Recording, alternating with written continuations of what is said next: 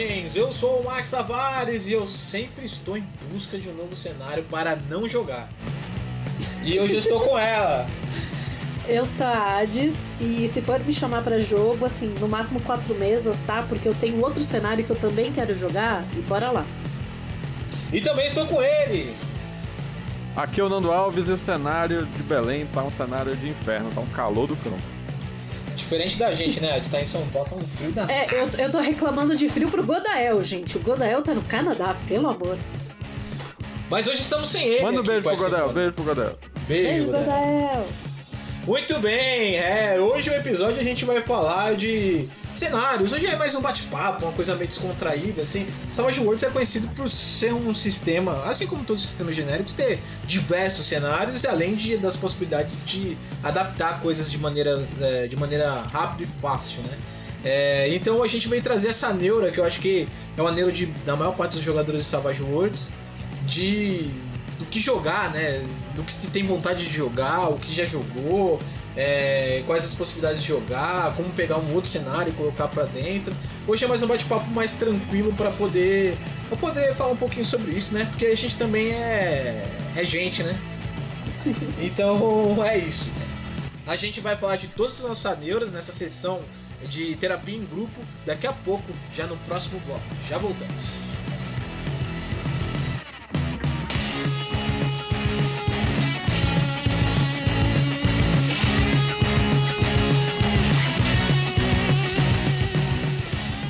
Muito bem, é, estamos de volta e agora a gente vai tentar, eu vou tentar dar uma organizada aqui na, na bagunça que vai ser, então a gente vai tentar mais ou menos manter é, a conversa é, organizada no sentido que a gente tem mais ou menos aqui uma ideia.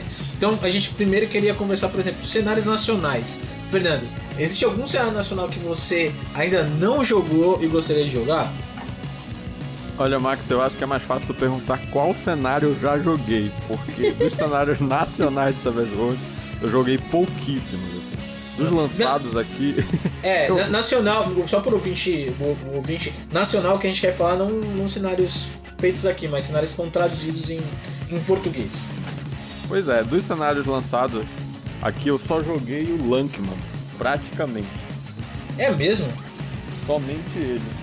Porque, ó, a a gente tem aqui o. É, foi só o Lankman. Eu só, Só joguei o Lankman? Caraca. Então, Caramba! Então, exato, dos cenários lançados aqui eu só joguei o Lankman. E você, Hades? O que, que você já jogou então? Já invertendo o conceito aí? Ou você prefere já o que você não jogou? Ah, Se, se é mais fácil eu falar o que eu não joguei. Se vale o one shot, eu não joguei até hoje só o Deadlands e o Day After Ragnarok, que aí tecnicamente falando ainda não saiu o livro físico e tal, Uhum. ainda tá em processo. Mas eu já joguei. Ah, eu já joguei one shot de Accursed. Eu joguei uma de World Wars, inclusive com o Max narrando. Interface Zero é um cenário que eu costumo ô, ver mesmo. você jogou. ah, só corrigir, né? Você jogou comigo, jogou Lankman. Ah, é, isso. Porque senão vai dar problema, porque Wage Wars é um dos, dos, dos, dos nacionais que eu não joguei ainda. Não, é verdade. Mas no mesmo dia que eu joguei Lankmar com você, eu joguei Weird Wars com, em outra mesa. É, Mas prova. é, eu joguei o Lankmar com o Max narrando. Eu joguei Weird War no, no mesmo dia, que foi no DOF. Saudades DOF, né? Só ano que vem agora. Mas, assim, de fato, os dois únicos cenários que eu realmente tenho interesse em, por exemplo, algum dia ter uma campanha, nem que seja uma, uma mesa curta, são Interface Zero, que eu acho muito rico, mas eu tenho uma preguiça de terminar de ler, e o Weird Wars, que eu acho particularmente interessante. Os outros não, não são tanto minha praia. Eu acho que o Interface Zero é aquela coisa, né? Eu acho que todo mundo. É difícil achar jogador que não tem interesse por ele, mas o livro, ele é uma coisa que. Que. Dá medo. Dá medo, Assusta. né?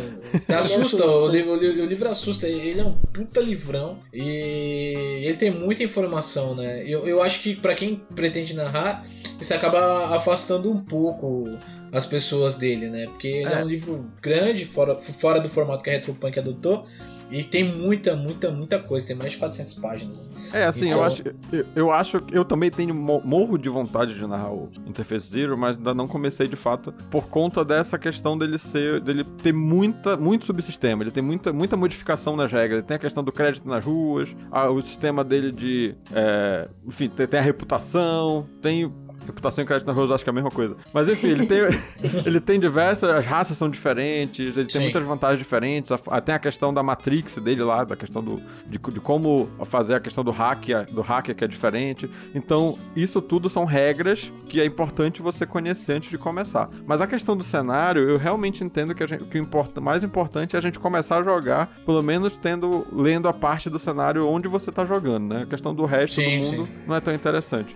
Eu, eu diria, eu hum. diria que assim, a maior parte do, do livro do Interface Zero, que realmente é um, é um trambolho gigante, é composta por cenário e por tabela de equipamento. Porque são duas coisas que comem muita página do livro. Sim, sim. Mas ele tem bastante lore, cara. Tem muita sim. coisa de, de, de, história, de cada situação. Mas eu acho que assim, eu, eu acho que esse, esse conselho do Fernando, para quem também tem vontade como a gente jogar, a gente tá falando com a gente tá, faço o que eu digo, mas não faço o que eu faço, né? Exato. Está falando, mas a gente não jogou até agora. Mas eu acho que é sempre uma maneira de ler o livro, é entender o, o livro de RPG, que ele é um manual, né? Então ele não precisa ser lido da página 1 até a página final. Você pode ir lendo ele de acordo com, com, com, a necessidade. Vai, é, com a necessidade que você vai precisando. Mas o interface realmente, o inter, interface, interface, é, para mim é um dos que eu, dos lançados aqui em, em, português é um dos que eu tenho mais vontade. E aí já respondendo, seguido do Day, uh, Day After Ragnarok, assim, que eu achei bem interessante, assim. Eu ouvi o podcast da Retropunk, a gente deu uma olhada no, no, no PDF, né? E a gente até montou personagens para começar uma campanha é, disso e, e tipo, Godel vai narrar, né? No Godel é. narrar. E cara, é muito massa, assim, né? A mistura que ele faz e tal da, de mitos e, ele é muito Savage Worlds, né? Então é o que eu tô mais animado para jogar. O Accursed, eu já narrei ele, umas one shots dele, logo quando ele tava sendo lançado. E, e, e cara, eu acho ele legal, mas eu sinto que a galera, não sei, eu tenho a impressão de que, por exemplo, pelo menos o meu grupo não curte a ideia, não acha a ideia legal. É, mas eu acho que o, Accursed tem um hype muito grande, assim, eu, vi, eu via, pelo menos na comunidade, eu via que a galera curtia muito o Accursed. Muita gente ficou muito chateado porque ele não ia mais ser produzido e tal. Mas eu vejo que. E tanto que o, um dos financiamentos coletivos que foi de grande sucesso foi curto foi aqu aqueles livros finais, né? Sim, sim, então, sim, sim. Eu acho que. que até fez... eu peguei. Pois eu é, peguei. eu também peguei. Eu acho que ele fez muito sucesso. O, acho, eu acho que o Accursed ele tem um problema parecido um pouco, do meu ponto de vista, com o Interface Zero. Porque o Interface Zero tem, um, tem uma quantidade de páginas né, muito grande. Ele é um livro grande, diferente dos livros de Savage World. Isso também é, faz uma diferença. Não dá pra eu levar ele pra cabeceira da minha cama e ficar lendo. Porque se ele fosse grande, mas fosse compacto, ele, eu acho que daria até para fazer isso mais fácil. PDF, mas, né? Do PDF. É, talvez, é, talvez. Aí o PDF eu já, eu já tenho mais dificuldade de ler. No caso do do Accursed, eu acho que o problema maior tá na. Eu acho que na, na organização do texto dele, na quantidade de texto que ele tem. É algo que eu não consigo. Eu não, eu não consigo aglutinar as ideias pro Accursed, sabe? Eu tenho muita dificuldade de lembrar das coisas que estão lá. Eu gosto, é. eu gosto da ideia dele, assim, sabe? Eu também, pô, eu, do, eu do, acho. Do, do, do, dos heróis serem monstros, buscando Sim. uma redenção. É, ele tem uma. Ele tem o lance da organização que é da, da Ordem do Penitente lá, que eu acho bem interessante de uma maneira de aglutinar os personagens e mandar eles para as missões e tal. É, é, é, um, é, um, é um cenário até um cenário meio dramático, né? Porque sim, sim. a guerra tá perdida, né? E meio que os personagens estão tentando é, juntar os pedaços do que do que sobrou para poder sei lá para quê na, né? na verdade é são pedaços é pedaços do mundo e pedaços deles mesmos né porque exatamente eles, eles deixaram toda a vida deles para trás agora não existe mais o que eles eram antes de serem monstros não existe mais família uhum. amigos esse tipo de coisa e então essa premissa do jogo de você é um monstro e você tá tentando lutar contra aquilo que te transformou inclusive as bruxas é muito interessante o que me, o que eu tenho um problema para começar com a Cursed, eu ainda não encontrei uma boa aventura, sei lá, eu não li, né? Não li todas as aventuras, mas as aventuras que eu li, eu não, não achei tão interessante. Para começar, eu acho que eu tive esse problema. É, eu tive, tive, tive problema para lembrar, talvez, dos principais eventos, assim. Eu acho que a, a leitura do, do livro, para mim, não, não foi muito legal. Uhum. Mas. E outra coisa que eu acho esquisito é que as raças têm muitas características, muitas mesmo. Então, se você for jogar com quatro pessoas, as características do. Aí tu vai pegar lá o Mongrel, os Ofídeos, cada um. Eu, eu acho que as raças eles exageraram na quantidade de características que eles têm, de, considerando as qualidades e os defeitos. E isso, como narrador, às vezes eu, eu fico meio preocupado, sabe? De vou narrar uma one shot aqui, de lembrar as habilidades dos personagens. Mas daí isso também pode ser só uma limitação mínima. Mas eu, eu, queria, eu, queria, perguntar um negócio para Mas você não acha que a Cursed tem um, um, potencial dramático legal, Se você quer mais voltado pra isso, eu acho que ele tem uma capacidade dramática muito boa, assim, de, de explorar os personagens, né? Sim, ele tem uma, essa coisa do, do você ser um monstro que luta contra monstros é muito, muito Nietzsche, né? Tipo, você olha pro abismo e o abismo olha de volta. Sim, sim, sim. Isso é muito interessante, mas eu particularmente, eu acho a ideia dele muito interessante interessante, exatamente essa carga dramática que é possível, mas eu tenho uma preguiça de, de fantasia medieval. Eu tenho uma preguiça de fantasia medieval, gente. Ele, é, ele é. Ele tá com o pé no vitoriano também, né? É, é mas. Hum. Porque ele já tem, já tem um pouco já de arma de fogo. Eu acho que ele não é tão medievalzão ele, assim. Não. Mas ele tem muito a cara da fantasia medieval, gente. Sim, a coisa sim. tipo. É. Eu, eu, eu acho que, sei lá, eu, eu, acho que ele tem, tem como você dar outros tons para ele, assim. Até porque Mas... as regiões do, do, do, cenário, elas são muito características, né? É, é, é, como, é, como, é como Forgotten Realms, né? Tu não precisa usar tudo. Tu, cada região, tu pode dar um tom completamente diferente, né? Sim, uma pegada sim. completamente diferente. Vai pegar uma, ali a área que é mais dos vikings, dos clãs, né? Ou tu hum. vai pegar ali o negócio mais desértico. Mas, Ades, eu te pergunto, o que distancia o a Cursed, no sentido de ser muito medieval, do Reapers, por exemplo? O Reapers, ele se afasta um pouco dessa coisa do, do místico e ele traz um pouco pra ciência. Porque a Reaper Tech, por mais que seja uma ciência mística, ainda é uma ciência. É. Então o teu problema com, com o medieval talvez seja essa questão do, da magia, do mundo mágico. Eu tenho preguiça de magia. Eu vou, vou admitir, eu tenho preguiça de magia. Eu joguei Shadowrun e eu ignorei o sistema de magia. Eu li o Interface Zero, eu só sei o sistema de magia do Interface porque ele deriva do Savage Worlds, que é um sistema que eu me obriguei a ler porque, né, pessoas uhum. gostam de jogar com magia. Mas eu tenho uma preguiça de botar magia nas coisas. Assim, ou é low magic para mim, ou é tipo magia coincidente, ou eu não, não quero brincar, sabe? Eu, eu tenho preguiça disso, desculpa. Mas, mas agora uma pergunta para vocês dois, assim.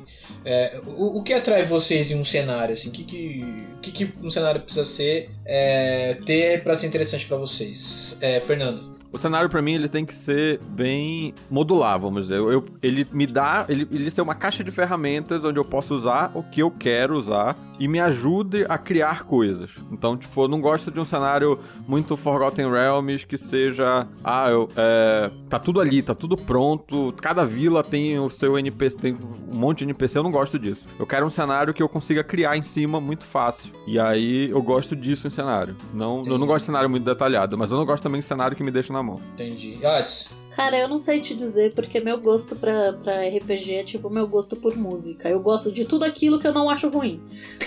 Mas não tem uma característica que, sei lá, sabe, você, você sabe que você não gosta. Tipo, quando é medieval, você te, tem uma tendência a não gostar. Você acabou de falar não, isso. É medieval fantástico, porque medieval, medieval, tipo, vamos botar uma mesa medieval em que as pessoas vão, sei lá, jogar como personagens da Inglaterra medieval. Hum. Eu jogo, fácil. Lankma, Lankma, por exemplo. Lankmar eu não jogo, porque tem magia. E, mas, mas, mas a magia de Lankmar é muito. É muito low profile, né? É muito. É, exato, é, é muito low magic. É, é, é, é low profile. Nem, eles, nem, eles, nem chamam de magia, né? Feitiçaria. É, mas o Lankmar, ele tem aquela cara da fantasia medieval, de ser tudo muito padronizadinho, de você ter a guilda dos assassinos, e aí você tem a guilda não sei o que, aí você tem, tipo, pseudo-classes, e isso, para mim, é um estigma muito grande, eu não gosto. Mas se eu tivesse que definir o que eu gosto, tipo, em um gênero de RPG, eu diria que é fantasia urbana, que é o meu gênero de literatura favorito também, mas eu gosto de coisas de fantasia urbana, que é muito próximo ao nosso mundo real, só que tem aquela camada de algo que as outras pessoas não sabem, sabe? É tipo um clubinho secreto por trás do, do muro de tijolos. No, no, no, hoje lançado em português não tem nenhum cenário que a gente possa dizer que. que pra te, Savage Worlds? Pra Savage. Worlds que te atenda, né? Não. Lá fora tem. A gente Lá vai fora falar tem. no próximo bloco. Mas é, hoje no Brasil nenhum. Tem aquele, aquele. A gente gravou um episódio com a Cecília que ela lançou um mini compêndio, fanmade, pra Sim. rolar a fantasia urbana. Mas, tipo, oficial, acho que não tem nada que, que, que compreenda no Brasil. So far, não. Aí, ó, tá vendo o Retropunk? Tem aí, ó. Mas é, a Retropunk tenta, tenta cobrir, né, a maior parte do- dos estilos de cenário e, e tem uma aí que, que tá faltando ainda, né? É que eu acho que urbano. a gente ainda tem muito essa impressão de que. E, e não é de tudo errado. É, eu vejo muito isso por algumas streams, as temáticas que mais aparecem. Tem muito essa lacuna do DD, que o brasileiro ele, ele é difícil de desapegar do mundo das trevas, do GURPS e do DD. Eu acho que eu acho que geral, viu? Eu, sei É, lá, vejo não os streams lá de fora também. Você- você- ah, saiu a lista, a Ah. lista do, do ICV2. É, acho que era D&D em primeiro lugar, aí Pathfinder em segundo, aí jogos derivados da quinta edição, aí o terceiro, quinto era o, Starfinder, e aí só o quarto era o Shadowrun. Era isso. Pois é, Tipo, mas, os, mas os quatro, tem, os quatro primeiros eram D&D. tem que ver que D&D é tipo biscoito tostinhos.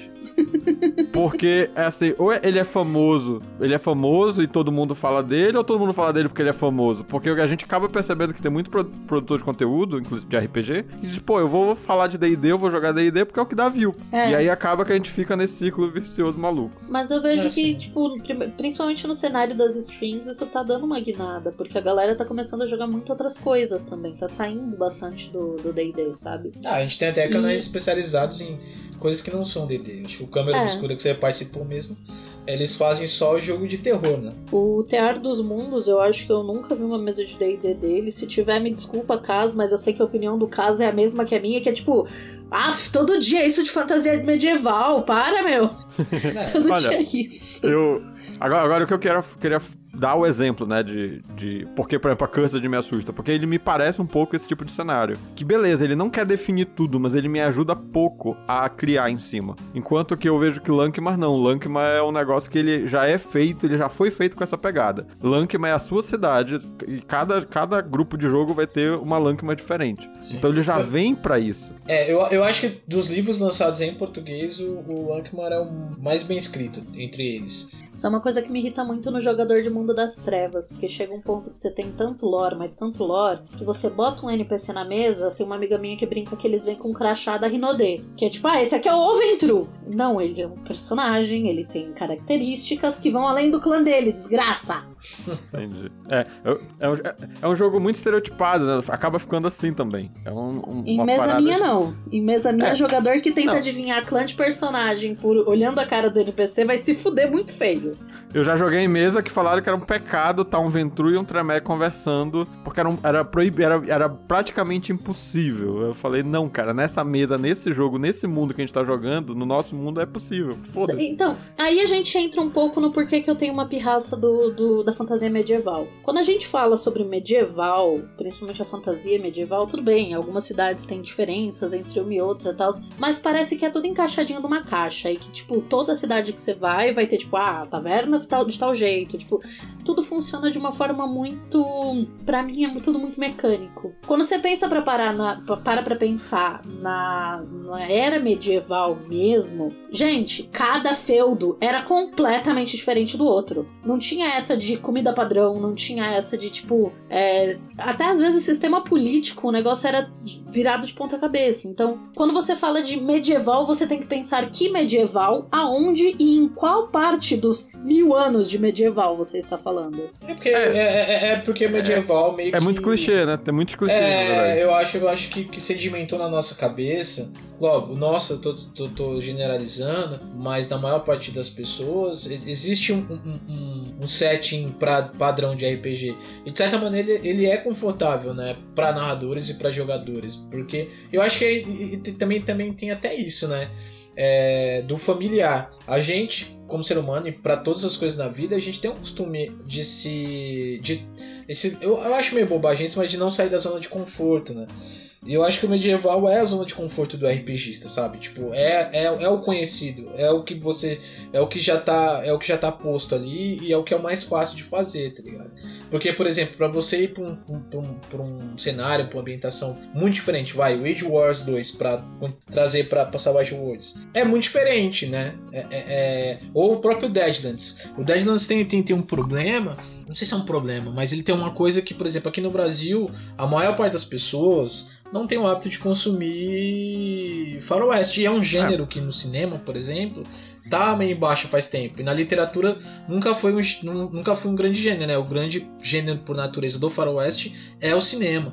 E, e já faz alguns anos, grande mídia, né? anos, né? que você não tem um grande faroeste. Então isso faz com que as pessoas, por exemplo, não tenham uma referência. Exato.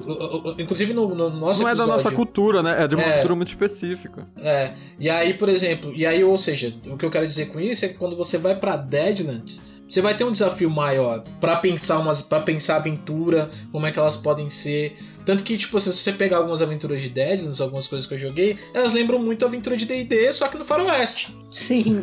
É, tipo, eu vou então, te falar vez, que essa de, foi de, uma decepção para mim. De, de, de, vez você tem uma taverna, você tem um salão, sabe? É, tipo, é, você sempre tem um é, contrato por dinheiro, que é, por algum exato. motivo você não o, desiste. Os, os, os personagens estão sempre buscando grana. E aí, tipo, os caras vão enfrentar o, os horrores do mundo por causa de dinheiro. Mas assim, cara, eu tenho, tenho aproveitado esse tempo que eu tô jogando RPG, eu tenho assistido alguns filmes e tenho visto alguns faroestes, assim. Normalmente a motivação deles muitas vezes passa por aí, viu, na maior parte das vezes. Não, mas não, isso, a, a, essa questão. É, é, não, mas, mas é, porque assim, o Faroeste é uma história sobre é, fronteira, sobre desbravadores e tal. A ideia de que tu tá num, num, num, ambiente onde a lei é pouca e tá todo mundo querendo se dar bem. É tipo uma colônia de exploração. Sim. Só que isso, pra um Faroeste comum, vamos dizer, para as histórias de Faroeste comum, se tu vai envolver criaturas sobrenaturais que fazem tu gelar a alma, tem que ter mais do que dinheiro para te motivando. Porque senão, Sim. cara. É, não é, certo. O, o, Max falou da, do, da zona de conforto, eu, eu iria além. A zona de conforto ela não tá nem só no medieval. A zona de conforto ela habita em todos os, os cenários já estabelecidos. É isso que o Nando tá falando, de você vai enfrentar o sobrenatural, tu precisa de motivação para isso. Eu uhum. odeio ser a pessoa chata, odeio mesmo de estragar a mesa, sabe? Eu geralmente sigo o railroad do narrador só sabe, para não ser a pessoa que estraga mesas, porque eu já fiz muito isso, na verdade, já perdeu a graça. Mas se, por exemplo, numa mesa de Call of Cthulhu, você tá no meio de uma situação em que, tipo, a cidade foi pro caralho. Eu joguei uma, uma mesa em que a gente tava em Innsmouth, sei lá pronunciar esse diabo, dane-se. E as coisas começaram a feder, literalmente a peixe. Eu hum. virei pra cara do narrador e falei, tá, eu vou embora. É. É tipo, até ah, o carro pifa. Foda-se, eu vou andando. Tipo... Mas, é, mas é, é, nesse caso você foi chato. Eu tenho que, tenho que não. falar. Porque assim, não, assim, é assim não. Porque existe. Max, Max, peraí, eu vou, Gente, vou defender a Ad. Eu vou defender a Ad. Porque eu já passei por isso também. A gente tava, eu acho que eu já falei aqui desse podcast, a gente tava jogando Hunters e a gente. O meu personagem tá, se juntou com o resto da galera. Todo mundo já teve algum. A ideia era que todo mundo já tinha tido algum contato com o sobrenatural. Então meu personagem meio que recebeu a visita da irmã dele morta. Mas isso foi um evento que fez ele entender que o mundo existia, essas coisas. E aí a gente tava investigando um, um, uma situação em que pessoas estavam morrendo e tinha uma árvore onde aparecia a, a silhueta da árvore, aparecia pessoas enforcadas. Tipo, só aí já foi escroto pra caramba. aí a gente. Ou seja, é algo que a gente não fazia ideia do que era. E aí a, a criatura se manifestou para cada um dos personagens. Então, para cada um dos personagens ela aparecia. Então, um tava tomando banho e de repente o lugar começava a feder a, a floresta e embaçar os vidros e escrever no espelho. E aí o cara, a, a reação do, do, do, personagem foi: eu tiro uma foto e envio pro amigo meu. Eu digo, não, cara, não, cara. Isso não é a reação meu, de personagem. O meu normal. personagem, o meu personagem, o que aconteceu? Ele tava no carro, aconteceu a mesma coisa, ele tava dirigindo, e aí ficou tudo com cheiro de molhado de terra, de folha, e ele, ele sentiu uma presença no banco de trás, ele tava sozinho. Cara, a reação dele foi, ele basicamente freou, diminuiu a velocidade do carro e saiu do carro, puxando a arma dele e apontando para dentro, tipo, meio que em desespero, assim, ele, Mas... ele, ele quase pulou do carro em movimento Porque Mas, gente, Mas, Max, se não, não se- foi assim, se- não foi a se- primeira coisa da aventura, sabe? Não foi tipo, ah, eu chego na cidade eu vejo um cara com guelras no, tipo, no, tipo com é, guelras no pescoço e eu viro as costas e vou embora. Já tinha morrido NPC, já tinha acontecido coisas, então, tipo, a a sanidade, eu já tinha perdido muita sanidade. Exato. Foi uma coisa do tipo, cara, a única coisa que tá me prendendo aqui é dinheiro. Sim, Eu não exato. vou perder minha vida por dinheiro. Eu ganho mais depois.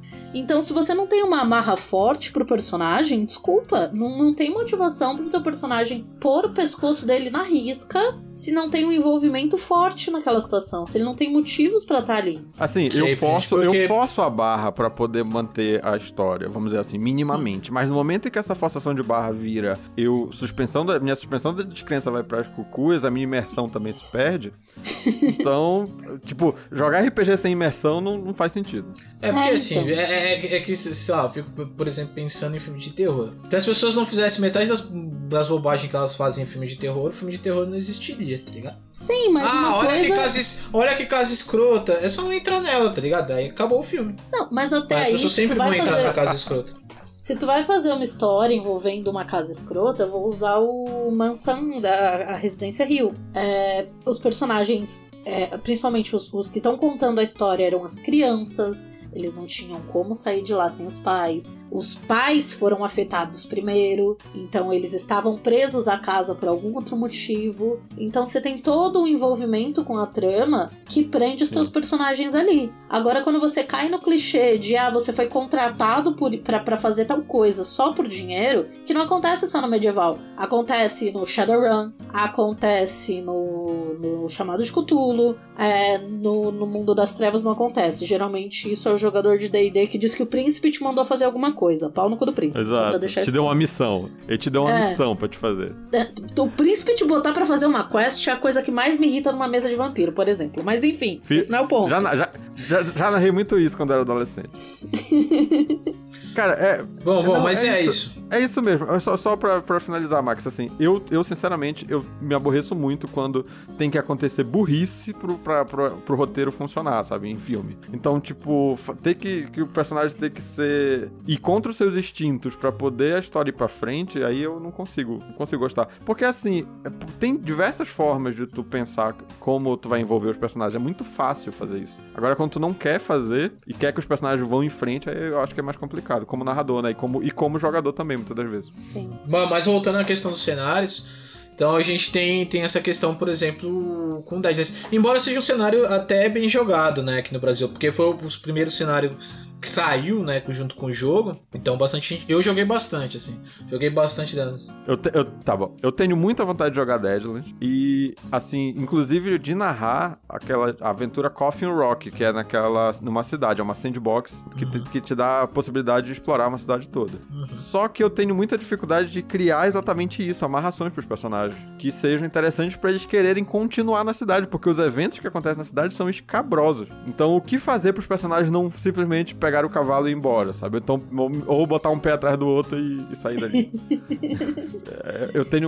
Então é. Geralmente tá. Talvez alguém que tá buscando uma pessoa desaparecida, que é muito importante pra ele. Ou talvez. to- Aí de fato vai envolver dinheiro, mas tipo, toda a tua herança envolve um terreno nesse lugar e tu não tem onde cair morto além dali. Talvez, mas. Fora isso, eu tenho muita dificuldade de, de pensar em, em motivações mesmo. Mas o cenário, pra mim, a ideia é muito boa. É, Eu sim, acho a sim, ideia sim. super interessante do Deadlands. Eu acho legal que assim, o Deadlands ele faz parte do, da minha. e- Apesar de eu não. Eu, em particular, não tenho muito interesse por Faroeste. Só jogaria com pessoas que eu confio muito, né? Ou com personagens masculinos. Já, já conhecemos essa história de longa data. Do meu problema com. Enfim. Realismo em mesa, tem que ter machismo, teu cu. Voltando. Porra. Ele cai Merda. dentro daquela categoria do que eu acho mais interessante no, no- nos cenários do Savage Worlds, que é, é faroeste, mas com sobrenatural. É, Segunda Guerra Mundial, mas com sobrenatural. Era vitoriana, mas com sobrenatural. Scooby-Doo, mas o sobrenatural é de verdade. Sim, sim, sim. Isso, isso, isso é bem legal. Agora a gente aproveitar o clima que tá aqui em São Paulo no momento que a gente tá gravando, de frio, e o Winter Eterno. Eu sei que a Hades já descarta porque ele, ele é um cenário de medi- medieval, quase Medieval. clássico, né? Ah, é o Inter Eterno. Ah, ele- ele tá na lista dos que eu não joguei. Embora, embora ele, ele seja vendido como um, um cenário não, não medieval, né? Porque ele se vende como pós- pós-apocalíptico, medi Pós, medieval. pós-apocalíptico. Isso. Ele é Só pra Mas deixar é- claro. Mas isso é medieval, É basicamente. tudo medieval. E se, Medieval. se encher meu saco, eu chamo Shadowrun Shadowrun de medieval também, tá? Só pra deixar isso claro. E, e Adi, tu já jogou, tu já jogou o Inter Eterno? Não, era o que eu ia falar. Eu até esqueci dele. Ele tá na lista dos que eu ainda não joguei. Eu também Olha- só li e não joguei. Então ninguém jogou. Eu, ele, ele é um dos que tá na lista do- que a premissa parece ser bem interessante pra mim. Só que aí eu fui falar, não, vou narrar a partir de uma aventura. E todas as aventuras são cotidianas, assim. Ah, tem uma bruxa assombrando um lugar ali. Você não tem nada a ver com isso, mas você pode lá ajudar, sabe? Ou então, não parece que o cenário. Parece que todo o plot do, no- do cenário meio que não importa nas aventuras. Parece que as aventuras geralmente são é um problema muito pontual, muito mundano, assim, muito mundano é modo de falar. Mesmo, é, mas é, sabe, é muito pequeno. Parece que tu qualquer um pode fazer aquilo ali, meio que tanto faz. Não tem envolvimento teu na história.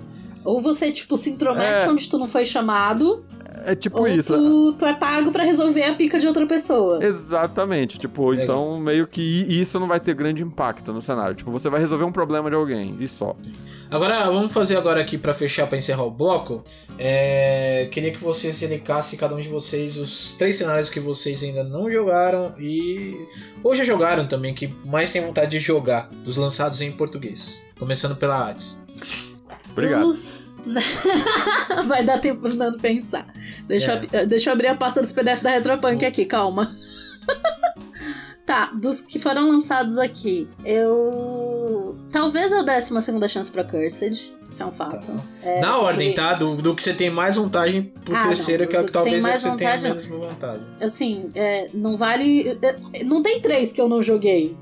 Não, pode ser um que você jogou e que você quer Ah, tá. revisitar ele com mais força. Cara, eu preciso muito terminar o Interface Zero, porque o Interface, ele é. ele propicia muito um negócio que eu adoro fazer, que é você fazer one shots ou dual shots e completar aquele, aquele arco de história. Então o Interface Zero é uma prioridade na minha lista. Tá. Depois dele, eu diria que o. O Inter Eternal. O, o Inter Eternal não, o, o World Wars. Porque a, a Segunda Guerra Mundial, acho que guerras mundiais como um todo sempre foram coisas que eu achei muito interessantes. Eu sou aquela nerd de história insuportável, sabe? Que Uhum. cita nome de batalha se você me der corda. Então, o Winter Eternal, ele é uma parada. Troquei de novo. O Wage Wars. Weird Wars, ele é uma parada que eu vejo, pelo conhecimento de história, eu vejo muito como você explorar e fazer essa amarração do mundo real com eventos sobrenaturais que poderiam ter acontecido por trás dos panos e você nunca ficaria sabendo, sabe? Eu acho isso muito instigante. Justificar eventos reais a partir de Sim. acontecimentos Sem falar que, né, quem não quer a oportunidade de dar soco na cara de nazista? Por favor. Estamos precisando. Não, e aí o que eu daria uma chance dos outros, que são os que não estão muito mais na minha linha de, de me apetece, seria o Accursed. Eu acho que eu daria uma chance pra Accursed. Muito bem, muito bem. E você, Fernando? Assim, eu acho que a Cursed. Tá, entre os. os- é difícil. Na dizer ordem, tá? Na Ah, ordem. eu tenho muita dificuldade de dizer qual seria, assim, na Se ordem. vira, se eu nego. pudesse, Se vira. Se eu- Você Vamos que lá, lute, se se eu pudesse escolher, assim, tá aqui, o catálogo é esse. Eu queria, eu queria a Interface Zero, por causa, porque de todo o potencial que ele tem, eu gosto de perseguição de carro em alta velocidade, enfim, veículos, coisa que a gente não tem em fantasia medieval, que é basicamente o que eu jogo. E, e, enfim, todas. É, é- é muito diverso, é muita diversidade que tem em Interface Zero de um jeito diferente, né? Do que eu tô acostumado a jogar. Mas. Aí depois, talvez, eu queria jogar realmente o Weird Wars, mas de- com- por um motivo muito diferente do da Hades. Assim, eu queria jogar o Weird Wars meio chutando o balde da realidade mesmo. No sentido de que eu não, eu não me importo em saber qual, se a, em, que, em que dia foi que aconteceu o, o dia D do Omar Beach. Pode até ser uma semana antes ou um mês depois na, na história, não tem problema. Mas eu queria muito ter esse cenário em que tu tem que lidar com o, o, a guerra, sabe? Essa, essa, parada de ser uma pegada diferente do, da questão militar, mas sem estar tá também muito amarrado na ideia de como seria ser um militar de verdade. Meio que só o cenário, a ambientação me agrada muito, assim, tudo pode acontecer também, por causa do sobrenatural. E, e essa parada de ser mistério, de ter um mistério envolvido e tal, o Wars me, me parece essa, essa, isso, isso é o que me atrai nele. E o terceiro também é Cursed, então acabou que a gente tá a lista foi igual, né? e você, Max? Eu, um eu já vou realizar, né? Que é, é o Day, of, Day After Ragnarok. Eu acho que é para mim é o, hoje é o top top 1, assim. Eu esqueci, Max, dele. Foi mal. Top... problema, problema põe, seu. Põe esse aí na posição zero também. Eu também. É, acho que esse para mim é, é, é, o. Poxa, é, é um cenário muito interessante, assim. Tipo, ele é muito estranho, né, cara? Ele é um cenário. É, estranho não no sentido ruim, assim, ele é estranho no sentido bom, assim. Então, ele tem muita coisa para explorar, assim. Ele é um cenário quase gêmeo ali junto com com Age Wars, mas eu acho que ele tem umas pitadas assim de, de, de weird, né? Que torna ele todo todo especial. E assim, ele é irmão, mas na verdade é porque é como se ele fosse um, fosse a continuação do outro, né? Porque o Age Wars é, é dentro dos eventos da Segunda Guerra.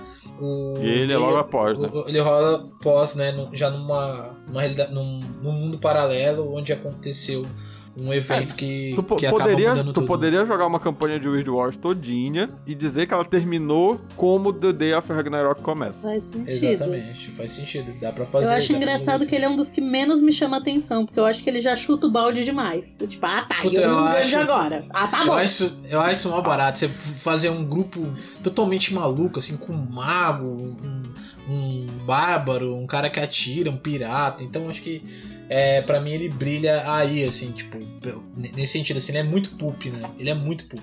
Isso, é, ele, assim, é, ele é pós, é ele é pós-apocalíptico muito poop, eu acho que é realmente tu conseguiu a pegada dele de ser uma parada muito aventuresca e de exploração e de tudo isso junto, eu acho que realmente. É, é, a gente, a gente tava, quando a gente tava montando né, os personagens, a gente viu o quanto ele é uma caixinha, assim, quanto dá para você escolher, modular os tipos de aventuras que você quer e, e você consegue, inclusive, transitar entre esses tipos de aventura.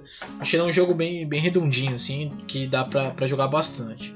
Achei ah, muito anglocêntrico. Vou jogar no ar, segue aí, mano. É verdade, ah, é verdade. É. Não, é, é, é mas aí Deadlands também é. mas até aí é. o Interface Zero, ele se deu ao trabalho de conhecer tão bem a política é, global que o Brasil é uma teocracia no Interface Zero. Aí para mim foi cagada. É, é porque não, foi, não, foi muito antes foi, do fenômeno foi, Bolsonaro, né? É, muito antes, cagado. mas a gente já tinha a bancada evangélica, né, gente? Vocês têm que entender tinha, que o mas não foi, não, não foi, não, foi, não foi isso que é, eles sacaram, não. Porque isso era uma coisa. É, é, isso era uma coisa que nem eles sacaram. Assim, ah, ah, brasileiro deve ser igual mexicano, né? Não. Mexicano é muito religioso, né? Brasileiro uhum. também é. Não, então, não. não acho os caras. É, Max, eu já não sei. Eu, eu, já não sei de onde eles tiraram, mas eles, que eles sacaram, eles sacaram. Eles ou chutaram sacaram. muito, chutaram muito no, no, no, gol, assim. Ou tinha um. BR lá do lado falando, mano, vai por mim, vai dar teocracia essa porra. Porque eu nem sei quando o livro foi escrito, mas eu acho que nem isso a gente. Não, mas a gente já tinha toda a questão com a bancada evangélica, com a coisa do Deus na nota. É, foi uma, é uma treta que rola no Brasil já tem muito tempo. A gente tem que entender que, enfim, que ah, isso sim. não surge do nada. Eu acho que não, mas enfim, isso é outra, outra não, não cabe sim. aqui nesse programa. Sim. É... Segundo cenário, acho que o Inter Eterno, assim, acho que o Inter Eterno é um cenário bacana, é um cenário, já que a Hades puxou a questão do, do anglocentrismo, o Inter Eterno ele é um cenário escrito por um sul-africano. Então isso já torna ele já bastante curioso, né, para ser para ser jogado e tal. Então eu acho bacana. É um ambiente perigoso, né? Tem toda uma questão de você explorar fora. Eu entendo que o Fernando fala das aventuras. Eu acho que ela tem essas características, mas o cenário, se você criar suas próprias aventuras, ele ele pode render coisas bem interessantes. Assim. Então ele tem todo um espaço para ser explorado, é, né? Fora do fora do na, na vastidão lá do gelo e tal que E aí ele tem umas coisas interessantes, tipo, é, ele, ele, é um cenário que tem bastante característica medieval na parte política e na maneira como, como, como as pessoas. como é organizada essa sociedade, mas por outro lado ele tem toda uma questão de bugigangas, né, que são feitas para enfrentar essa vastidão, aquela, aquelas redes de que as pessoas viajam nos túneis e baixo. Tem, tem uma questão política que você pode explorar no jogo, né? Das pessoas mais ricas estarem mais, mais no centro e as pessoas mais pobres irem morando nas regiões mais afastadas onde faz mais frio, né? Então dá pra, dá pra vocês. Tem, tem bastante coisa interessante ali. E o terceiro, eu não sei se a gente pode considerar, mas o, o, o eu gosto muito da ideia do, do Terra Devastada Selvagem. Mas eu não sei se ele se encaixa muito como um cenário, né? É então, então vou colocar a Cursed aí também, pelos motivos que eu já falei. De achar que ele tem um potencial dramático interessante para ser jogado. Então, se ficaria, no meu caso, ficaria o Day, Day of the Ragnarok, é, o Inter Eternal e, por último, o Accursed. Ah, não, coloquei o, o, não coloquei o Age Wars na minha lista. Verdade. Que... Não, é, sei lá, cara, eu não, não piro. É, é assim. difícil, é difícil. Eu, eu, acho eu, eu, Pra mim, o Day of the Ragnarok faz isso melhor do que o Age Wars.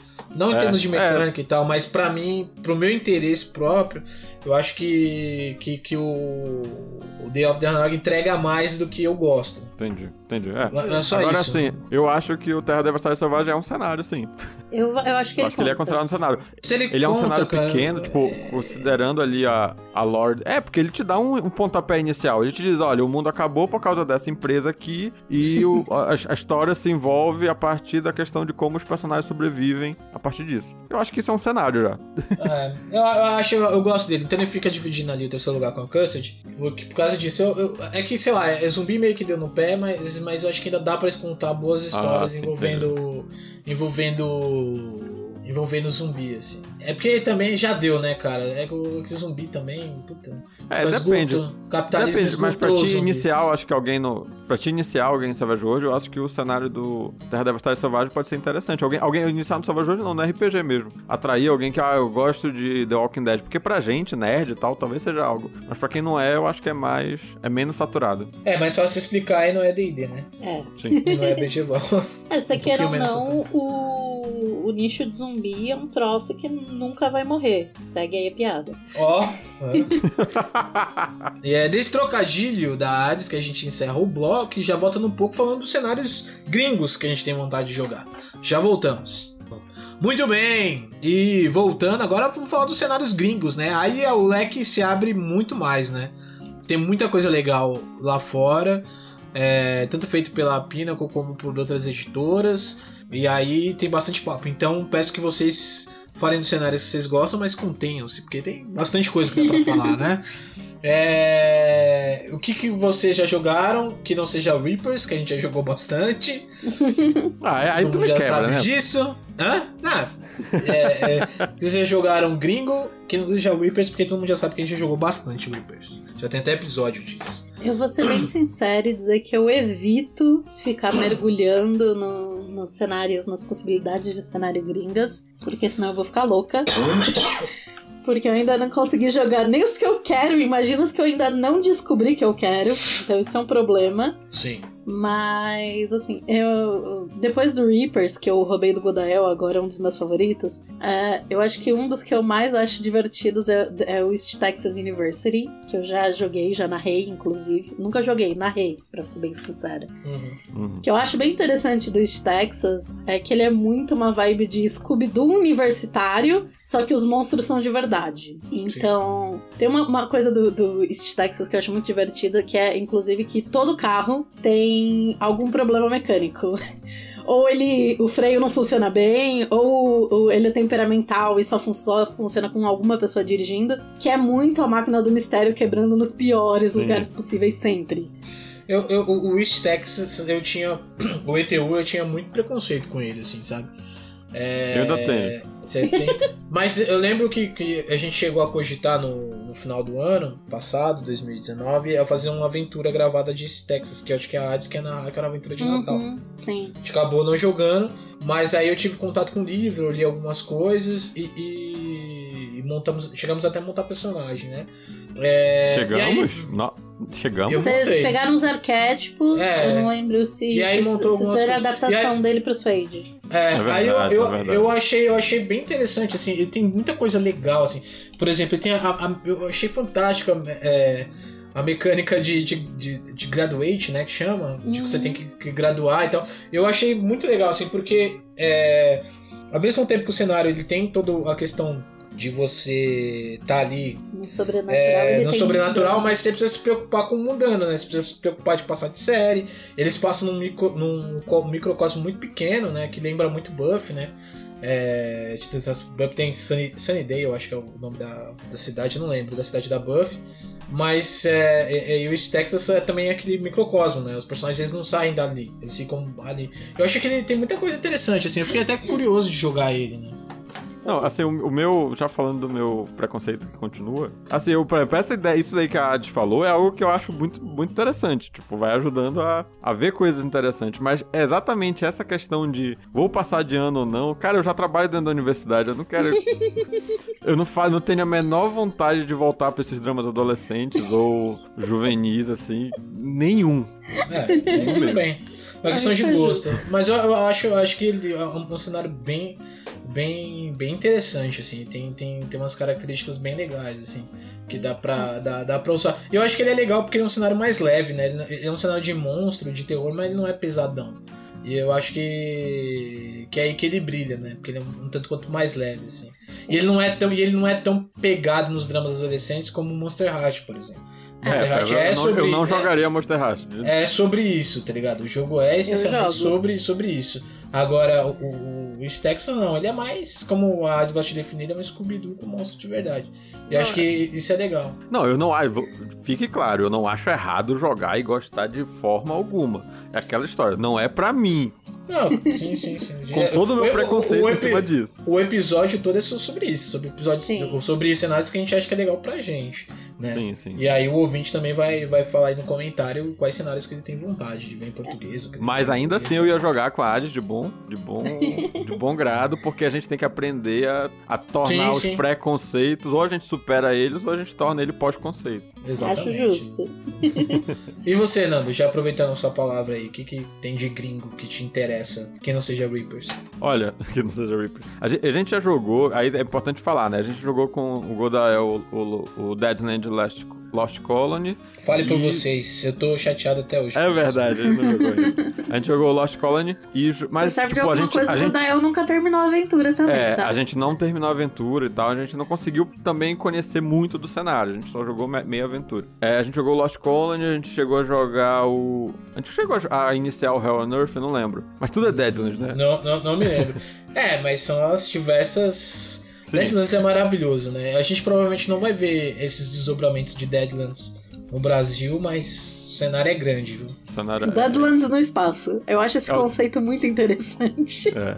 E a gente jogou o... A gente jogou também com o Vitor, aquele espacial, Max. Ah, verdade. Last Parsec. O Last Parsec, que acabou não. Tentou. Teve financiamento no Brasil, acabou não dando verdade. certo, infelizmente, mas é um baita de um cenário legal. Pois é. O Last Parsec eu gostei bastante. Achei, achei que ele é bem aberto para ter várias histórias diferentes. Geralmente ele vai envolver também o, o. Vai envolver essa questão, né, de ser contratado e tal, mas também tem outras formas de jogar. É. E foi Eu- como nós. A gente se conheceu. A gente, no caso, o Godael. né? Exatamente, foi quando conhecemos o Godael. Então o Last Parsec, Last Parsec só por isso merecia né, um, um- espaço no coração Um das pessoas que não, que não financiaram este RPG maravilhoso. Porque poderia ter em português e hoje não tem e provavelmente vai demorar um pouquinho pra ver se vai voltar de novo. Né? Então fiquem com esse peso na consciência de vocês, ouvintes, que não financiaram o Last Parsec. Eu não tenho Muito- esse peso na minha consciência, não. Olha lá, pois é, nem eu. Agora, assim, e dos que eu queria não, eu jogar. também não, porque eu financiei, né? Mas, É, eu eu também. Dos que eu queria jogar, eu queria jogar muito Necessary Evil, porque eu, eu queria. eu- é um dos cenários, dos poucos cenários que eu conheço que são de supers e também tem uma premissa interessante, que é a ideia de jogar. É uma de longe. premissa, premissa louca. É a premissa mais legal que tem, assim, tipo. E é bem feita, né, cara? É- é- por exemplo, eu, não- eu, eu odeio. Desculpa te cortar, Fernando, mas eu odeio premissa de super, super vilões e heróis. Não gosto de Thunderbolts, não gosto de Esquadrão Suicida. Não gosto de nenhuma dessas equipes formadas por, por vilões. Eu acho isso. hum, acho mó nada a ver. Mas. mas, em- mas a, a premissa do. Nessa do Nessa Evil, ela faz sentido. Porque não tem herói. Então ela faz total, total sentido. Os heróis já era, acabou, não tem mais herói. Então só sobrou os vilões. Então os vilões vai ter que. Os vilões, né? Só, só, vai, só tem vilão. Então os vilões eles vão ter que. vão ter que se virar pra, pra fazer a parada funcionar, porque se- sendo assim nem eles, né? Tem o que roubar.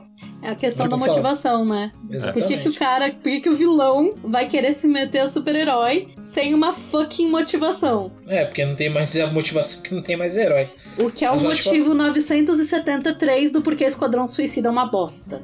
Pois é. É, Fernando, continua falando. Sim, o, pois é, Necessary Evil eu gosto, eu- apesar de muita gente dizer que Savage Worlds não é legal com Supers, eu acho. Foi o único sistema que eu consegui jogar, de fato, com Supers. Hum, eu, queria, eu queria ver o Hellfrost também. O Hellfrost eu não lembro qual que é a premissa do Hellfrost. É, eu não, eu não, sei, eu não sei te dizer exatamente, mas eu sei que existe todo um, a ideia de que é um mundo congelado também e tal. O Hellfrost é um cenário que tem essa, essa premissa de ser um lugar completamente coberto por gelo e tal também. E tem algum, tem, ele é de alta fantasia, né? Então ele tem uma parada dos, dos magos elementaristas. É, eu, eu não conheço o cenário muito bem, mas eu, ele me atrai pouco- no sentido de que eu queria conhecer ele mais e que tenho vontade de jogar ele como um cenário de fantasia pra Savage Worlds. De alta fantasia. Um cenário que eu tenho vontade de conhecer, mas eu fico tipo. "Ah", até porque eu sei que ele nunca vai vir pro Brasil. São dois, na verdade, né? Que eles Uhum. são distintos, mas eles são complementares. É o Acthang Cthulhu, Hum, porque, né? é, de novo, mantém nazistas sim. e, Sim, e sim, Cthulhu, dessa vez. E o Realms of Cthulhu, que é, basicamente adapta os mitos pra Savage. Uhum. E a despeito de, tipo, tudo bem, eu consigo ler inglês e tal, mas sempre tem aquela barreira de você pegar uma parada gringa, não é com todo mundo que você consegue jogar sem ter que traduzir o negócio na raça. Sim, sim. Então. São cenários que eu tenho muito interesse, mas eu nunca me aprofundei exatamente porque eu sei que provavelmente não vão ver mesa chateada. Sim, sim. É, eu falando aqui da minha parte aqui, eu, eu, eu acho que Cthulhu é sempre interessante, né? E dentro do Savage pode ser. Eu, eu acho que deve ser uma experiência totalmente diferente. Não sei, eu, eu- é uma experiência mais pup, né? Que é a, a alma do Savage, Sim, né? sim, sim, sim, sim. Eu, eu acho que tem, dá pra fazer coisa legal, sim. Mas falando de cenários assim, um que eu joguei, né? Também com o Godael. O Godael é o cara que traz os jogos gringos pra gente jogar, Wise Guys, né? É, Acho que Wise vocês- Guys. Assim, o Wise Guys eu tenho. Eu, eu gosto da ideia dele, assim, de pegar qualquer coisa e, e jogar muitas one shot, ou então uma mini campanha, mas Aham. não, não sei se É. eu jogaria uma campanha do Wise Guys. É, o, o, o Wise Guys ele tem essa questão de que eu também acho que pra campanhas muito longas ele não. Ele pode ter um problema. Pra quem é pro ouvinte que não, de repente não tem conhecimento, o Wise Guys ele é aventuras tipo os filmes do, do Tarantino ou do. do Scorsese, né? Tipo Cassino. É máfia em Las Vegas, Ah, basicamente. Essa é- Guy Ritchie, né? é, é, também, o do, do, Guy Ritchie também. É Guy- como o Guy Ritchie se passa em Londres, né? E o setting do, do Wise Guys acho que é, é- é Las Vegas dos anos 60, 70, se não me engano. Pô, E mas é Guy muito, Ritchie é muito essa parada de é, grupo formado pra fazer. que geralmente comete Sim. crime, esse tipo de coisa. 11 anos e um segredo, É. por aí vai. Assim, mas eu acho assim que é, o Wise Guys ele tem essa, essa pegada de, por exemplo, tu vai jogar um. É, é- como é o nome, meu Deus? Baby Driver. Como é que traduziram aqui? É em ritmo de. Em ritmo de fuga. Pô, é, fica muito na onda. Que bosta. que foi? Não, não, a tradução do filme, né? É- A tradução. mas é foda, né? Baby Driver, como é que é traduzir? Pois é, mas é, tipo, pegar esse Bebê tipo de motorista. filme- Tem a pessoa bebê motorista ia ser bom. Olha aí, O que Marcos. faz- o que- pô, o que tá faz- o que- estragando. O que me faz lembrar de Ninguém Segura Este Bebê. Lembra desse filme? Era bem legal, eu adorava quando era moleque. Ninguém segura este bebê. Olha aí, mas o Wise Guys eu acho que ele seria legal se tu tiver personagens com, com um, um, background interessante, uma motivação legal, dá para fazer sim uma, uma, uma aventura maior, uma campanha maior. Tipo, vamos pensar aí do Breaking Bad, assim. Acho que dá pra pegar o setting de Wise Guys. Porque eu não tô considerando o setting somente, eu tô considerando o Wise Guys como um jogo sobre esse mundo de crime. Sim. Não necessariamente usar ele a partir do cenário dele. E a gente vai falar do cenário dele em outro momento, né? Sim, com mais calma. Aguardem, ouvi, é, ouvintes aguardem que vamos falar com, de Wise Guys com muito mais aprofundamento. Aqui é só pra falar que é um cenário que eu gosto. Sim. Se alguém quiser referência de como manter uma campanha longa disso com humor, assistam lá, série maravilhosa. É. Não estou ligado, não estou ligado. Mas, mas, bom, enfim, tem. Não, tem, tem a ver, assim. Eu tô, eu tô por exemplo, eu tô assistindo Ozark, assim. Ozark basicamente é, não, é sobre isso, né? Sobre, sobre uma família que se envolve com máfia. Que é o Breaking Bad da Netflix. Mas é bom também. E tem o Crystal Hearts, né? Que esse eu não manjo, mas vocês comentaram sobre ele uns tempos atrás. O Godael é que tá mais ligado, porque ele jogou mais o Crystal Hearts. Eles part... Ele, junto com, com outro grupo, que foi o grupo que a gente conheceu ele, eles chegaram. O Godael tá cheio de querer trocar gente por outros grupos. Tá complicado isso, velho. Não, o Godel é cheio dos grupos. Aí eles chegaram a jogar o beta do jogo, deram algumas opiniões e tal. Eu não, não sei muito do que passa da premissa, assim. Não, ah, o, ah, o, o, Crystal Hearts é a ideia de que é um mundo onde as pessoas podem substituir o seu coração por. Parece que o coração das pessoas já é um coração meio rochoso. E aí tu uhum. pode encontrar umas, um, uns cristais que tu pode colocar no teu coração e ele te dá poderes. E ao mesmo tempo tem a questão de tu não ser dominado pelo cristal, alguma coisa do tipo. Então é meio que esse jogo de exploração, de disputa por esses cristais e tal. Então é uma, é uma pegada meio pulp medieval com poderes, assim, todo mundo tem poderes, mas também sei, não são poderes é... ilimitados. Às vezes essa ilustração fala muito sobre o que a gente vai achar do jogo, né? Já que é a primeira coisa que a gente vai ter ali. Eu acho as ilustrações do Crystal muito fofinhas, assim. É, não... Eu ia falar, você pode falar o que você quiser. Na minha cabeça, pelo nome e pelas ilustrações, Crystal Hearts é literalmente o Steven Universe RPG. Exatamente, eu ia falar exatamente isso. Lembra muito Steven Universe. E eu não sou, eu não sou tão jovem pra Steven Universe. Mas vocês chegaram a ler os quadrinhos, algum, pelo menos o início? Não, não, não. Tô falando isso de orelhada, assim, de olhar ah, a sim. imagem lá e ver, tá ligado? Tipo, ah, é. Exato. É isso aqui. Aí, tipo, lembra muito Steven no Universe. No meu coração, tá? No meu coraçãozinho, no meu coraçãozinho, é Steven Universe RPG. Me deixa. Não, pode ser, é. Pra mim não vira porque não, não, não, não sei lá, não gosto. Eu... Nem, nem é que eu não gosto, eu acho que eu não tenho a, não tenho a cabeça pra, pra Steven Universe. Não tá mais na faixa etária, né? Mas... É, de eu... cabeça mesmo. Porque eu vejo outras eu... coisas de criança e gosto. Eu não conheço Steven Universe. Ótimo. É, eu nunca me aprofundei no universo, mas Steven Universe já me fez chorar mais de uma vez. É, tem, então pessoal tem, tem muito fã do desenho, assim. Eu vejo que a galera gosta bastante. Mas, por exemplo, eu gosto de Gravity Falls, que acho que é mais ou menos ah, o mesmo. Gravity Falls mesmo é muito legal. Peraí, peraí. Então a gente já tá falando aqui de adaptações. É, mas vamos lá. Não, mas então, continuando, é, dos gringos. Lá, então. Um que eu piro morro de vontade de jogar. Esse provavelmente não vai. Alguns do que a gente nunca vai ver aqui são, são jogos que estão ligados a franquias, né? Tipo, que, que tem lá fora, mas que aqui no Brasil teria problema. Eu vou citar alguns, tipo Flash Gordon, puta, eu acho um animal, assim, porque é aquela coisa. Eu falei isso umas 50 vezes, eu vou falar de novo, é Pup, né? Pup no espaço, Sim. e deve ser mó doideira Flash Gordon, deve ser maravilhoso, tenho muita vontade de jogar Flash Gordon. E o Salomon Kane, né? Que é super elogiado. E, e, nunca, vai, nunca vai rolar, né? Porque até eu acho que nem lá fora, né? Vai sair versão nova. Mas ele é, ele é, um, ele é muito elogiado, assim, e parece ser muito massa jogar Solomon Kane, né? Mas qual é, qual é a pega? Não dá pra emular com Reapers, por exemplo? Pegar Solomon dá, Kane? É dá, dá, dá, dá, dá, dá sim. Dá pra. Aí assim, tipo, por exemplo, aí você tem que tirar o Reaper Tech, né? Que não vai ter lá no mundo do, do Salmon Kane, isso não existe, né? Vai ter mais no lance de caçar monstro mesmo. Pois é, mas eu, assim, não é difícil, acho... mas, mas, mas não é difícil adaptar, saca? Sim. Tipo, é que nem você, tipo, ah, Conan. Conan não é difícil de adaptar.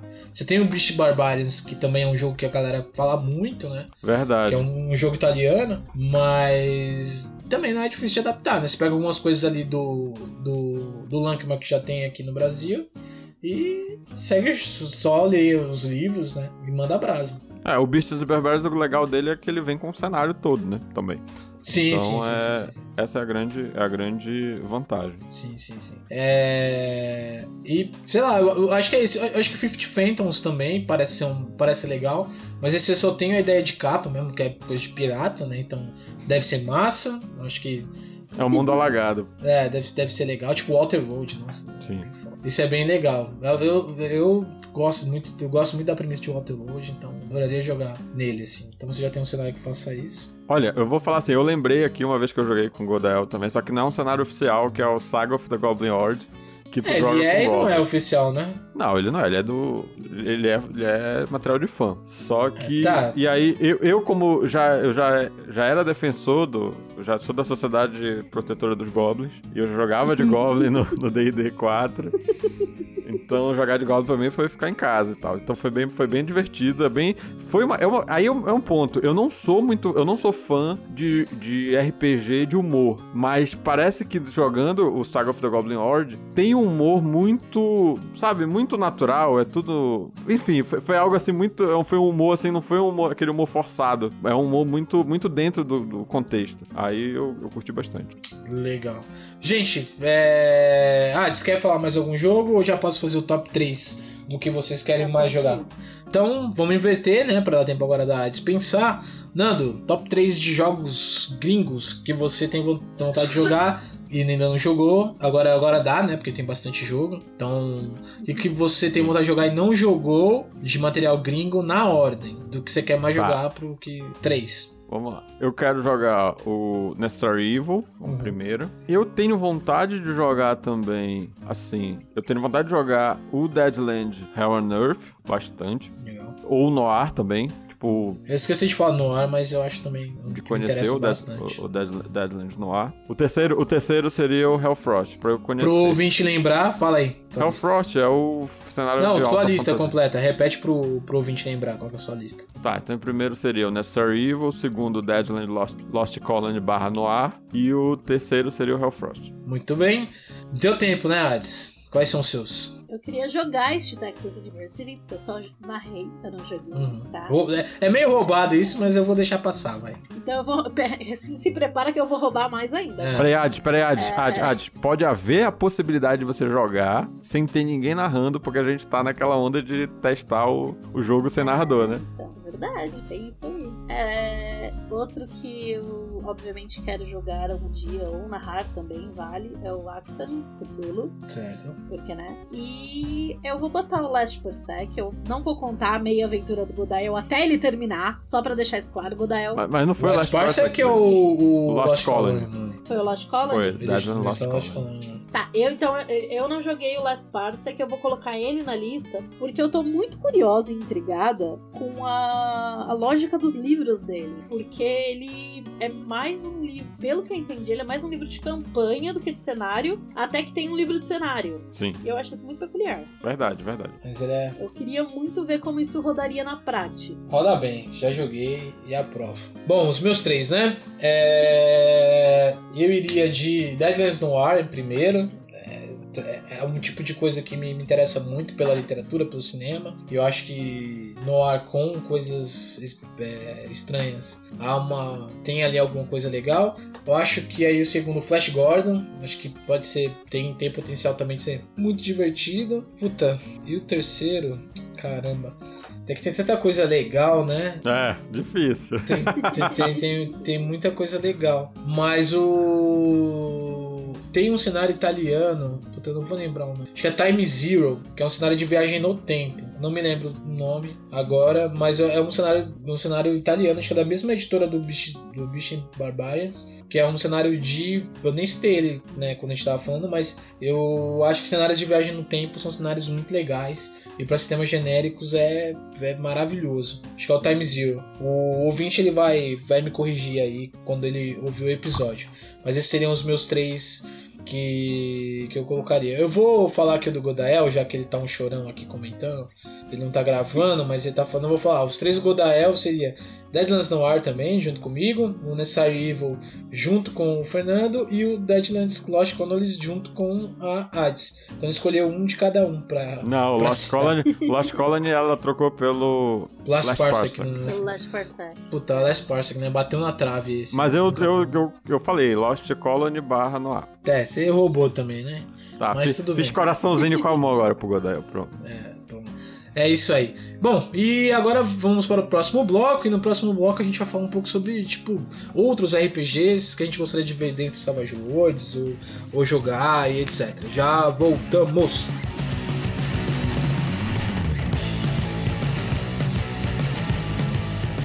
Bom, estamos de volta e agora outros RPGs ou cenários de RPG que gostaríamos de jogar, né? É, tem muito cenário de. Sei lá, eu acho que todo RPG tem isso, né, cara? Ficar empilhando livros de RPG, comprar livro de RPG que não joga. Eu tenho um monte aqui que. Ficar no empilhando é ótimo. É, tipo, eu tenho um monte aqui que eu tenho não jogo. E. Ah, um dia eu vou jogar, um dia eu vou ler e tal. Esse dia nunca chega. É. Mas nesse mundão tem bastante coisa legal e eu quero ouvir de vocês. Começando pela Hades, assim, que, que, que, o que é que não é Vampira Máscara que você gostaria de jogar, Hades? Pra começo de conversa, eu nunca adaptaria da máscara ou das trevas em geral pra Savage Worlds. As experiências são bem diferentes. Mas, Ah. cara, de coisas que eu gostaria de jogar e adaptar pra, pra Savage Worlds, É, tá? De RPG. de RPG. É, eu não sei se vocês jogaram um RPG antiguíssimo que eu acho peculiar, que é o Men in Black. Não, o Men in Black baseado num filme, né? No, no MIB mesmo. Sim. Não cheguei a Eu jogar. facilmente, eu facilmente adaptaria Men in Black pra, pra Savage Worlds. Inclusive, uma mecânica que eu adorava no, no Men in Black, que é que você, o narrador, tipo, no começo da sessão, ele cria. Ele anota num papelzinho uma cena, uma fala, tipo, uma, uma coisa pra você dizer. Que se você der um jeito de encaixar isso dentro da tua cena, no contexto dela, tu não precisa nem rolar teste. É um sucesso automático. Legal. E eu acho que, Tipo- que essa coisa de você adaptar experiências pra dentro de Savage eu acho interessante. Tipo uma frase de Sim. efeito, assim, tipo, pode ser. Se tu É. conseguir botar essa frase de efeito aí, tu é. É, galera, interessante, interessante mesmo. Deixa-me pensar o que mais eu adaptaria. Quer falar enquanto isso, Fernando? Olha, eu acho um cenário que, pra mim, eu peguei ele pra, le- pra ler achando que seria muito mais parecido com Savage World foi o Numenera. Eu acho que o Numenera é um, é um cenário, uma ideia, porque ele nem, é um nem deveria ser um cenário pra mim. Ele é uma ideia que eu considero totalmente Savage World. Tu poder misturar porque o Numenera é a ideia de que você, só pra quem não, não conhece, ele é um cenário que, que propõe que a gente tá na, na nona Terra, alguma coisa assim, na Terra 8, Terra 9. Então é na Terra, mas na verdade é, a- é- é a Terra depois de oito grandes extinções de, de seres sencientes. Então em algum. Então imagina que ela tem camadas e camadas e camadas de, de, de coisas que tu pode encontrar, de, de civilizações passadas e tal, que viveram cada uma dessas oito eras anteriores. Então, tipo, talvez a nossa era seja a primeira dessas. E depois, já, de- depois da nossa já, já tiveram mais sete ou oito eras. E a gente tá na nona, vamos dizer assim. E aí o que é legal é que, tipo, uma dessas áreas talvez tenha sido. A Terra fosse que foi colonizada por alienígenas, numa outra pode ser por máquinas. Enfim.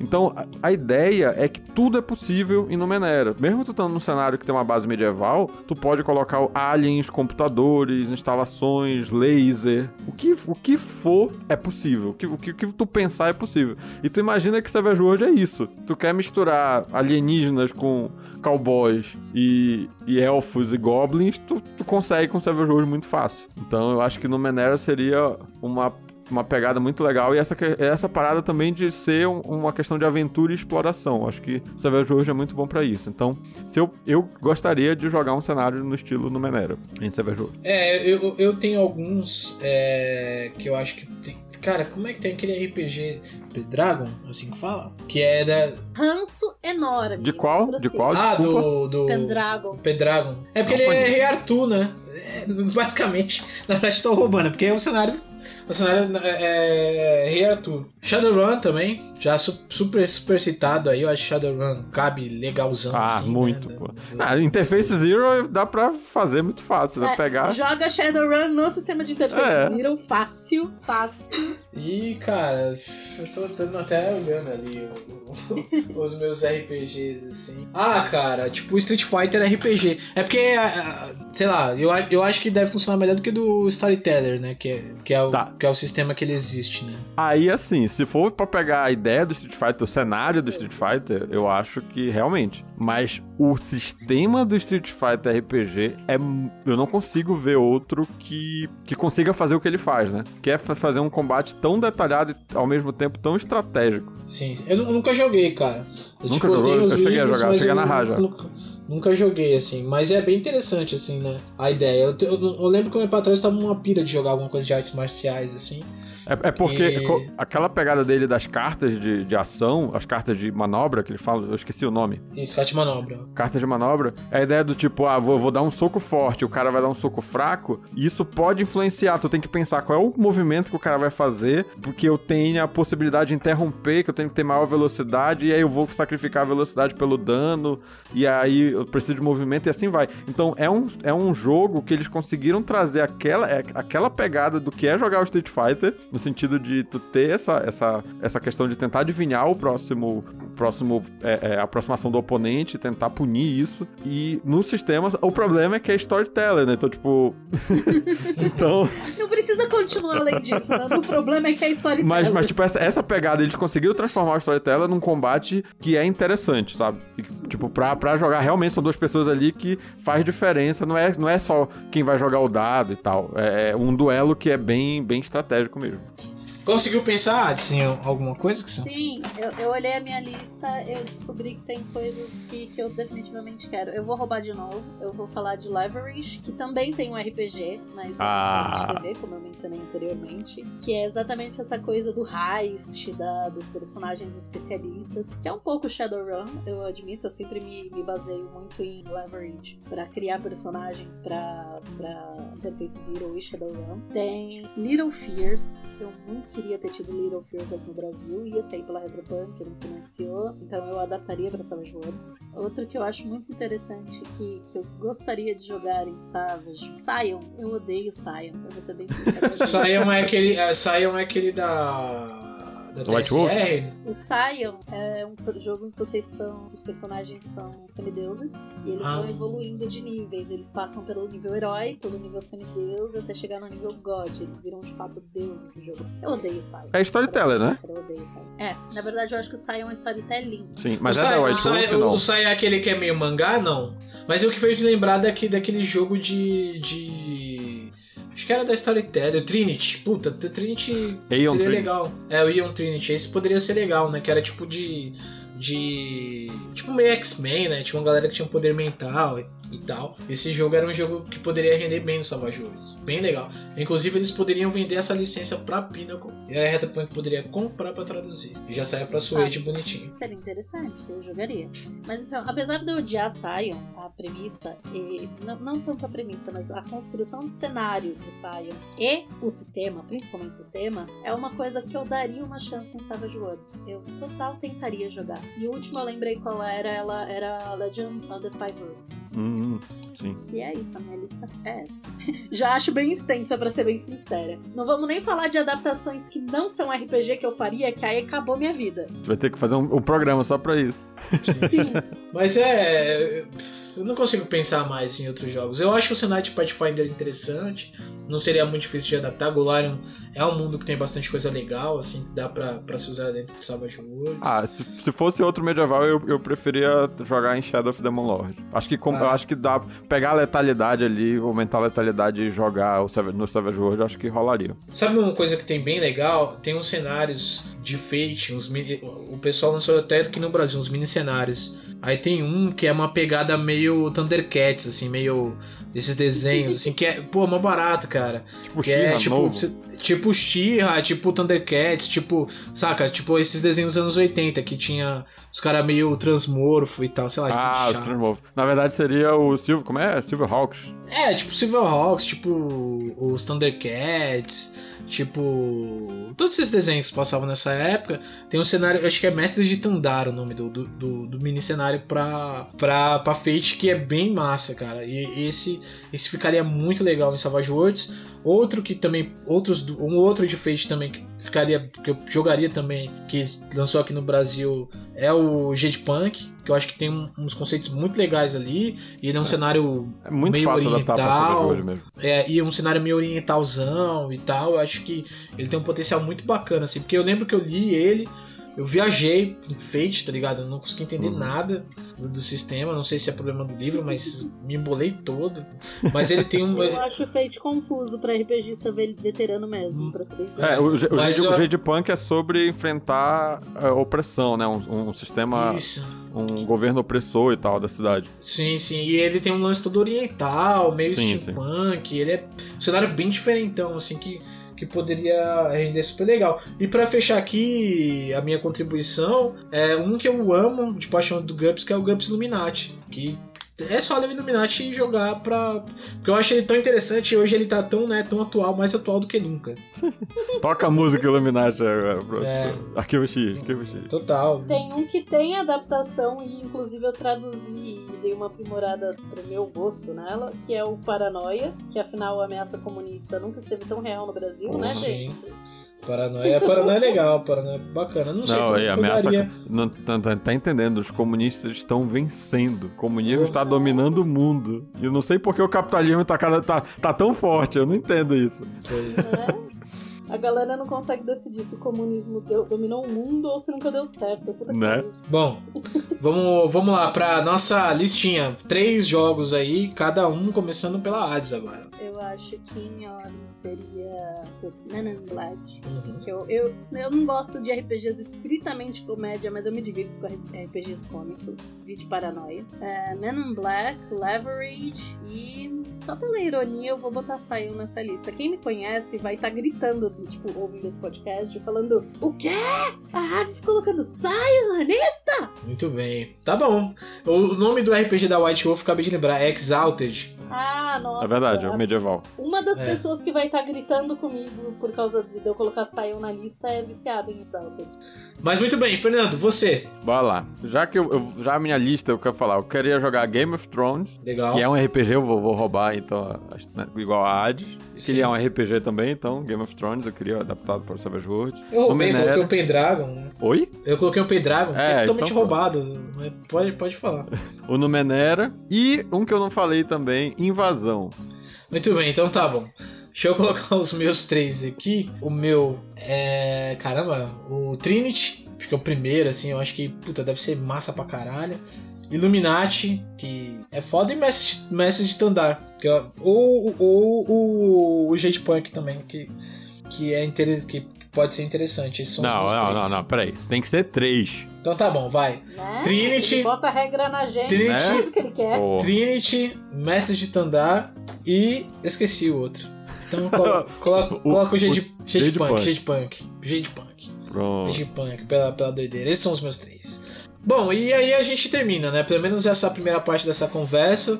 A gente já pode já dar por, por satisfeito. É, falando dessas coisas de RPG. Num outro momento a gente volta, fala um pouquinho sobre outras coisas da vida que poderiam inspirar jogos ou adaptações. A gente pode, inclusive, dis- discutir ah, o como. o quão difícil seria fazer essas adaptações, né?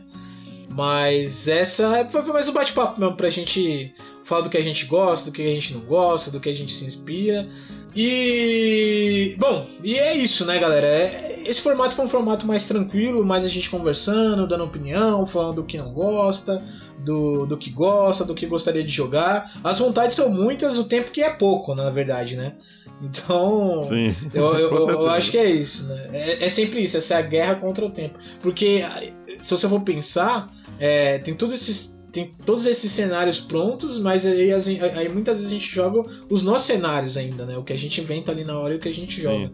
Então, tipo, a infinitude e falta vida pra tanto RPG.